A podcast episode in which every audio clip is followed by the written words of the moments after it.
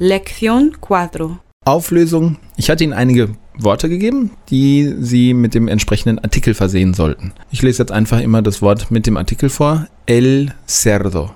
El bocadillo. La silla.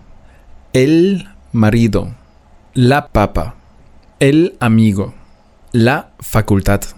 El azúcar. La noche. El vino. Nun gibt es im Spanischen auch noch Sammelbegriffe. Sie kennen die im Deutschen wie zum Beispiel das Vieh. Das ist ein Sammelbegriff. Es sind viele Tiere. Trotzdem ist es das Vieh ist durstig. Das heißt, es ist nicht die Mehrzahl, obwohl es sich um viele Tiere handelt. Im Spanischen gibt es da auch einige von, wie zum Beispiel die Leute.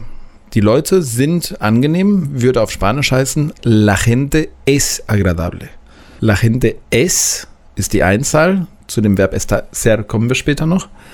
Also la gente es agradable. Oder aber la familia, die Familie, genauso wie im Deutschen, ist glücklich. Es sind viele Personen. La familia está feliz. La familia está feliz. So, das ist eigentlich alles zu den Substantiven. Kommen wir nun zur Pluralbildung.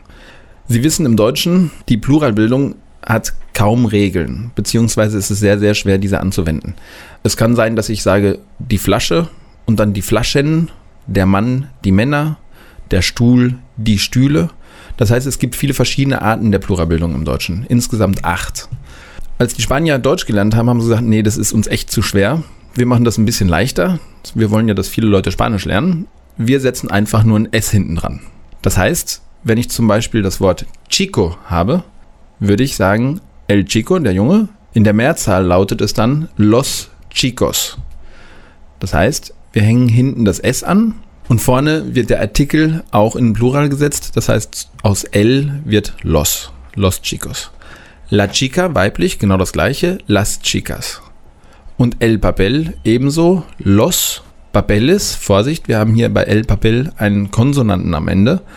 Dadurch, dass wir einen Konsonanten haben und es sehr schwer wäre, das auszusprechen, wird es zu Los Papeles mit ES am Ende. Endet ein Wort auf Z, wie zum Beispiel La Paz, La Luz oder La Cruz, so wird die Plural gebildet, indem ich das Z abschneide und ein CES anhänge. Warum auch immer. Also La Paz wird zu Las Paces, La Luz wird zu Las Luces und La Cruz zu Las Cruces.